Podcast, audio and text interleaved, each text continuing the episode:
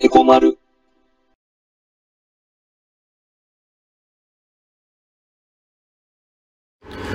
えー、まるです。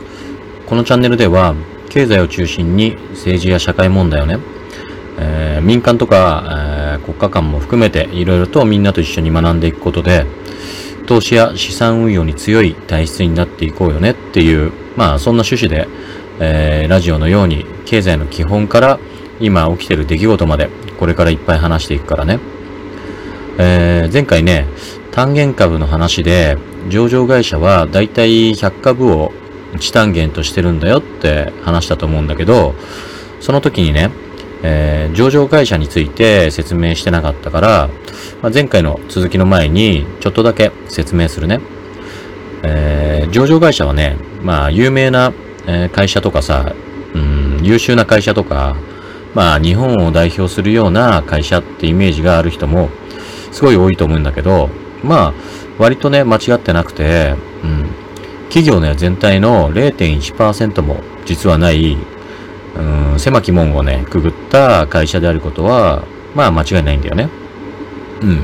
でその狭き門っていうのがさ、何なのかっていうとね、まあ、発行した株式が、うんまあ証券取引所でね、自由に売買できるようになるってことなんだけど、そのね、審査項目はさ、かなり厳しくて、うん。で、まあね、取引所っていうか、株式市場ごとに、あの審査項目は決められてるんだけど、うん。まあ、例えばね、株主数が何人以上とかね、株主の数ね。あとはね、時価総額がいくら以上とかね。うん。結構いろいろ、えー何、何項目もあるわけよ。で、まあね、この、うん、まあ、時価総額ってわかるかな？えっ、とね、株価に、えー発行済み株式数、うん、あの、発行済みの株式の数ね、をかけたもののことなんだけど、これがね、大きいと、あのーまあ、単純にね、業績だけじゃなくて、将来の成長に対する期待も大きいって見られるから、結構大事な項目なんだよね。うん。と、話戻すけど、うん。で、このね、審査項目をクリアするこ、するのはさ、すごい、あの、かなり大変なんだよね。うん。で、その会社にあった証券取引所の株式市場にエントリーしないと、まあ、まず通らないよね。うん。でさ、みんな、あの、証券取引所って日本にいくつあるか知ってるかな？うん。証券取引所はね、日本にはね、4カ所あって、よく耳にするのは東証って。うん。で、東証ってのはね、東京証券取引所ね。あとは、名古屋証券取引所と、えー、札幌証券取引所。あと、福岡証券取引所ね。この4つしかないんだよね。うん。あれ？大阪にないの？ってね。対象って聞いたことあるんだけどっていう人も結構いるかもしれないんだけど、これね、2013年に東京証券株、あ証券、東京証券取引所のグループと、まあ、経営統合しちゃったからさ、今はね、デリバティブ専門の取引所になっちゃってるんだよね。うん。で、このデリバティブってのはね、ちょっとね、説明すると長くなっちゃうから、今はね、あっさりいくと、まあ、金融派生商品って言われるものなんだけど、うん、例えばね、先物取引とかね、うん、そういうのなんだけど、まあ、在来の、こう、取引から派生してできた取引のことなんだよね。で、これはまたね、別の機会にちゃんとやっていくから、まあ、そういうものがあるんだって思ってくれれば、ね、今はそれでいいと思うんだよね。うん。で、まあ、えーそれぞれのね、取引所に、えーまあ、株式市場があってね。うん。まあ、東証ならさ、東証1部とか東証2部。うん。あとさ、マザーズとかね。ジャスダックとかね。まあ、この辺はね、ちらっと聞いたことある人も多いんじゃないかなと思うんだけど、うん。で、名称、あのー名古屋証券、名古屋証券取引所ね。うん。なんか名称だと、名称1部とか2部。うん。あと、まあ、セントレックスっていうのがあるのかな。うん。あんまりこの辺はね、聞き慣れないかもだけど、例えば名称1部なんかには、カゴメ。うん。あのートマトジュースとかでさ、有名なカゴメとかね。で、2部にはね、東洋電機とか。うん。まあ、この辺は知ってるかな？なんとも言えないけど。うん。で、まあ、札幌証券取引所はね、まあ、本則、あの、市場とアンビシャスがあるんだけど、あ、えっとね、本則市場っていうのは、うん。えっとね、メインマーケットのことで、うん。まあ、殺傷と副賞、まあ、あの、札幌証券所とね、えー、福岡証券取引所ね。うん。この2箇所は、まあ、東証と名称と違ってね、一般市場がね、まあ、一部二部ってなってなくて、一つだけしかないんだよ。だから、メインマーケットね。一般市場を、まあ、本則市場って呼んでるのね。で、殺傷はね、えー、まあ、本則市場に、うん、まあ、ビールのさ、キリンホールディングスとか、まあ、札幌ホールディングスとかね、この辺が上場してるし、まあ、その他にもね、例えば、メグミルクとか、まあ、三菱重工、うん、あとは武田薬品工業とかね、うん、この辺が、あ上場してるね。で、もっと言えば、まあ、アンビシャズの方には、ライザップがあるからさ、うん。ね、実はね、これ最近、結構年間売買代金では、東証に次ぐね、国内第2位の市場をね、こう、名称と競うぐらい成長した、まあ、市場っていうか、まあ、取引所なんだよね。うん。で、最後に、まあ、副賞ね、福岡証券取引所だけど、ここはね、本則市場と、Q ボードってのがあるのね。うん。株式市場ね。で、本則市場には、うん、例えば三越伊勢丹ホールディングスとか、タマホームが上場してるのね。うん。まあ、ざっとこんな感じで、うん、証券取引所は、だから4箇所。で、株式市場は全部で11市場あるってことね。日本国内ね。うん。で、さっきさ、メインマーケットってちょっと話に出たけど、まあ、東証一部二部とかね、名称一部二部、あと殺傷とか副賞のね、本則市場ね。これ以外の、えー、マザーズとか、ジャスダックとか、ね、横文字市場があったでしょ？横文字の市場が。うん。それは、まあ、新興企業とかベンチャー企業向けの株式市場なんでね。うん。新興企業ってわかるかな？まあね、簡単に言うと新しい企業のことだよね。うん。で、ベンチャー企業ってのはね、うーん、難しいんだけど、革新的な技術とかさ、まあ、目新しいアイディアとかね、そういうのを元にした、まあ、ビジネスを展開する企業って言えばいいのかな。まあね、新興企業と結構割と同時に語られることが多いから、うん。まあ俺はちょっと意識的に区別してる感じはあるんだけど、説明は難しいな。うん。まあ、そんな細かいことはいいか。うん。で、まあさ、本題にね、話を戻すけど、まあ、どこの取引所の、まあ、どの株式市場にエントリーするかは、まあ、すごく大事で、ね、それぞれさ、厳しい条件があるからね。で、まあさ、条件をクリアすれば、まあ上場企業ってなるわけだよね。だからさ、こう、よく言う言い方としては、まあ株式公開してるかしてないかの違いで上場企業か、まあ非上場企業って呼ばれるわけ。で、株式公開していない企業の株ってね、まあね、まあ要はさ、未公開株ってやつね。うん。これはね、証券取引所では、まあその会社の株を買うことはできないんだよね。うん。まあ、どっちがいいかは何とも言えないんだけど、ね、上場するか非上場かね。まあ、株式を公開することで、まあ、資金が調達しやすくなるけど、ね、逆に株を買い占められるリスクがあるでしょ？うん。で、そうなると、買収されるリスクもあるってことだからさ、うん、あえてね、株式公開をしない企業も結構多いんだよね。うん。まあ少しさ、ね、あえてこう上場しないね、うん、あの、してない企業を挙げてみると、例えばね、竹中工務店とか、うん。まあスーパーゼネコンって言われる会社がさ、日本にはさ、5社あるんだけどね。まあ、大林組、えー、鹿島建設、あと清水建設、あと大成建設、うん。で、あと、竹中工務店なんでね。うん。で、この中で上場してないのは、まあ、竹中工務店だけなんだよね。で、あとはさ、ロッテとか、まあ、コアラのマーチとかさ、ね、雪見大福とか、うん、ああいうお菓子のメーカーのロッテね。うん、あとはね、サントリーとか、まあ、子会社は上場してるんだけど、まあ、上場戦略にね、移行し始めてるなんて記事はたまに見るんだけど、まあ、親の方はまだ上場してないかな。うん。まあ、他にもね、まあ、小学館とか YKK とか、朝日新聞社とか、まあ、森ビル、あとね、日本 IBM とかね。まあ結構多いんだよ。で割と驚くようなビッグネーム揃いでしょ？うん。で、上場しない理由はね、それぞれ経営理念とかあるから、なんとも言えないんだけど、まあね、株主に経営方針を左右されたくないっていうのは共通した理由かもしれないね。うん。まあ時間が来ちゃったから今日はここまで。で、株式投資のさ、取引の話をしていこうと思ったんだけど、まあ上場企業の話でね、終わっちゃったんだよね。ごめんね。まあ、でもさ、楽しんで取引していくためには、こういうことをね、しててもいいよなと思うんだよね。じゃあまた次回、えー、株の話をしていこうね。おやすみ。エコ丸。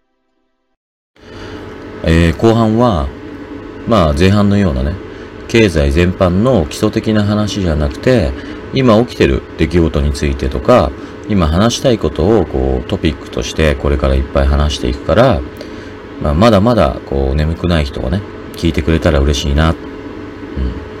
で、前回ね、こう、このコロナショックの、まあ、保証っていうか、支援にね、アベノミクスが最もこう手を焼いてきた賃上げを条件につけちゃうってのも面白い話じゃないかってとこで終わったよね。で、俺はさ、別にこう、安倍支持者でもさ、アンチでもないんだけど、まあさ、必要なことは必要だし、いらないことはいらないし、ほんとただそれだけなんだけど、うん。でね、この、まあ、賃上げ条件だけどね、で、もちろん経済が回復した、回復した時に条件発動って話だよ。うん。今いきなりやったらもうね、ただの負担増だからさ。うん。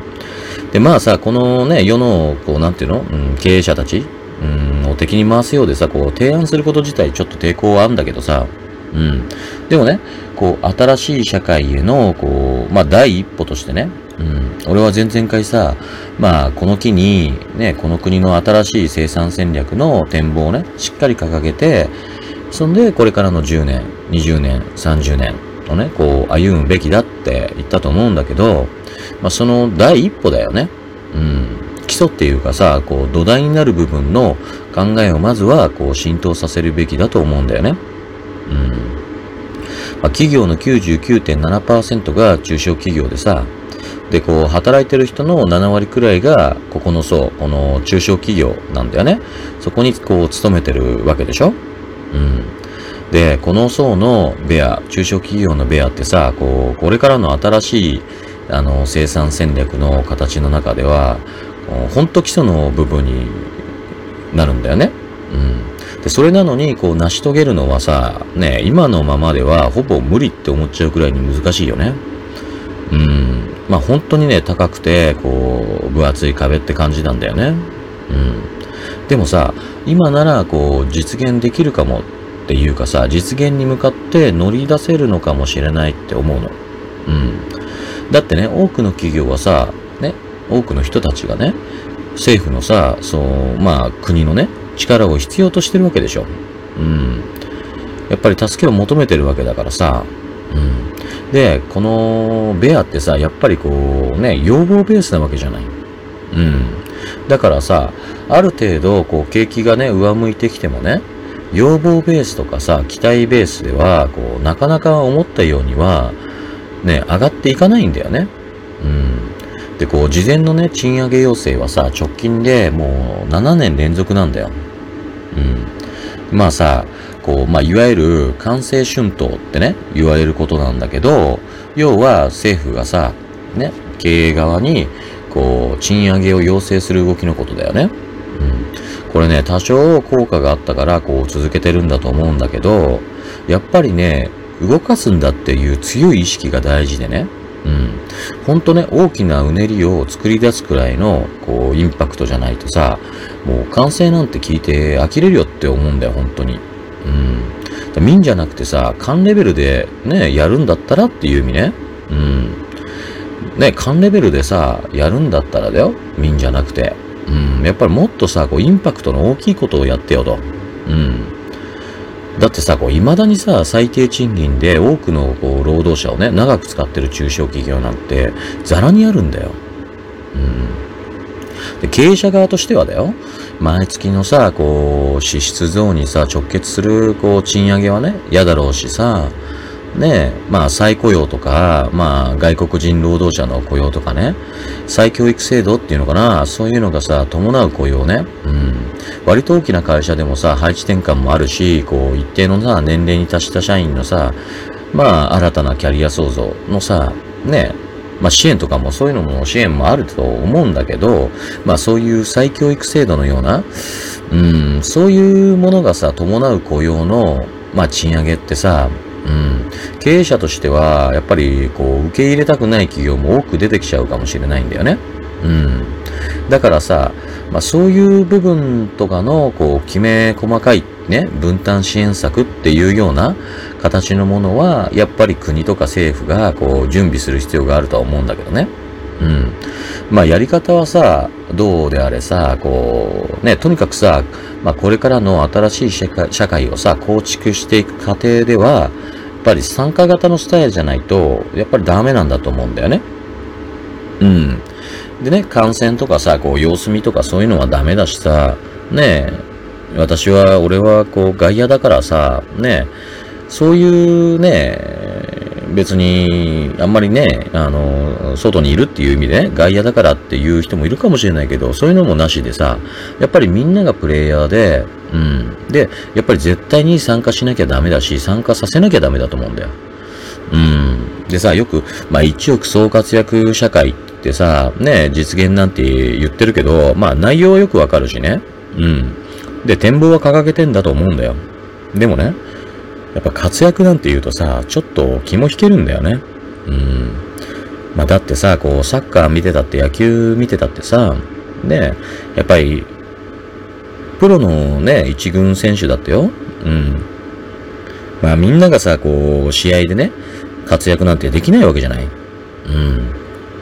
だからさ、こう、一億総活躍社会って言葉を耳にしてさ、よし、俺にもチャンスが、なんて思う人はいないと思うんだよね。うん。まあ、こう、なんつうの、プロパガンダが下手っていうかね、まあ、ね、うん、まあ、要は宣伝だよね。ほんと宣伝が下手だよなって思うんだけど、まあね、安倍さんに関してはさ、みんながもうね、うん、無関心って話かもしれないんだけどさ、うん。まあ参加してね、欲しいならさ、まあ俺が思うにはだよ。やっぱ楽しそうなこう明るい宣伝とともにね、うん。まあやっぱり参加チケットを配れって思うんだよ。うん。ね、ある特定の層のさ、こう参加を促すなら、こう人気アイドルとかさ、人気キャラクターだってさ、なんだってね、引き込んで、ね、参加を促せって思っちゃうんだよね。うん、まあちょっとさ、むちゃくちゃね、有用だしさ、ファンの皆さんにはね、ほんと怒られちゃうかもなんだけど、要はさ、ビジョン掲げてるだけじゃなくてさ、どうやったら国民の多くが参加するのか、ね、場合によってはさ、どうやって参加させるのかってことが必要だと思うって話ね。うん。もちろんさ、政治的なね、ことをさ、ね、ちらつかせるのは良くないし、うん。ね、やっぱり世界的にもそういうのあって言うかもしれないけど、でもやっぱりどこの国だってさ、政治的な思惑は全てにあるわけだよ。うん、まあ、綺麗事なんか言ってられないわけだよね。やっぱり国家ビジョンをこう、ね、ビルドしていく、作、作り上げていくときにはさ、うん。やっぱりある程度どうしてもいろんなことに政治的な思惑が絡んでくる。うん。俺はそう思うんだよね。でさ、法律とかさ、ルールってね、考え方によっては強制的に守らせるもんでしょ？うん。でさ、個々のアイデンティティをさ、こう優先、尊重する社会でも、やっぱりさ、法律とかルールは必要だし、うん、実際にあるわけだよね。うん。で、考え方とかさ、言動、ね、ほとんどのことが自由でも、この国のさ、国民である以上、ね、この国で活動する以上、やっぱ守ってもらう社会のルールってあるでしょ？うん。で、それってさ、やっぱりさ、国家アイデンティティにもさ、通ずるものがあるんだよね。うん。まあ国のビジョンがあって、まあ国家アイデンティティがある。うん。そんでさ、その国家アイデンティティを尊重することが、まあ個々のさ、アイデンティティを優先、尊重する社会。そうでしょ？うん。俺はそう思うんだよね。ならさ、こう国のビジョンのために参加させるルールってのも、があってもね、いいんじゃないかなって思うんだよ。うん。で、俺はさ、それが今回のコロナショックでの中小企業の保証ね、支援のバーターってのは面白いかもしれないって思うんだよね。でやっぱり単純に参加者が多いからさ。うん。で、賃上げとかテレワーク本格導入はさ、新しい生産戦略の展望のさ、参加チケットになると思うんだよね。で、こう、参加はルールだよってことにしちゃえばさ、うん。雰囲気だよ。で、今回のさ、コロナショックみたいに、こうね、またいつ未知のウイルスにさ、ね、脅かされるかもしれないわけじゃん。で、そんな時、今回のさ、コロナショックでの経験はね、こう、教訓であってさ、ね、で、乗り越えたんだっていうさ、自負になってなきゃダメだと俺は思うんだよ。で、この経験を生かすも殺すもさ、やっぱり今なんだよね。今、しっかりさ、中小企業が牽引する社会の土台を作れるか。うん。国家ビジョンは掲げてるだけじゃダメ。みんなが共有しないとってね。うん。まあ、今日はここまで。で、次回はね、新しい生産戦略で中小企業が多いのはダメだって考えを見ていこうかなと思う。俺とはちょっと反対意見なんだけど、反対の意見って考えて面白いからさ。ではまたね、次回ね。おやすみ。エコマル。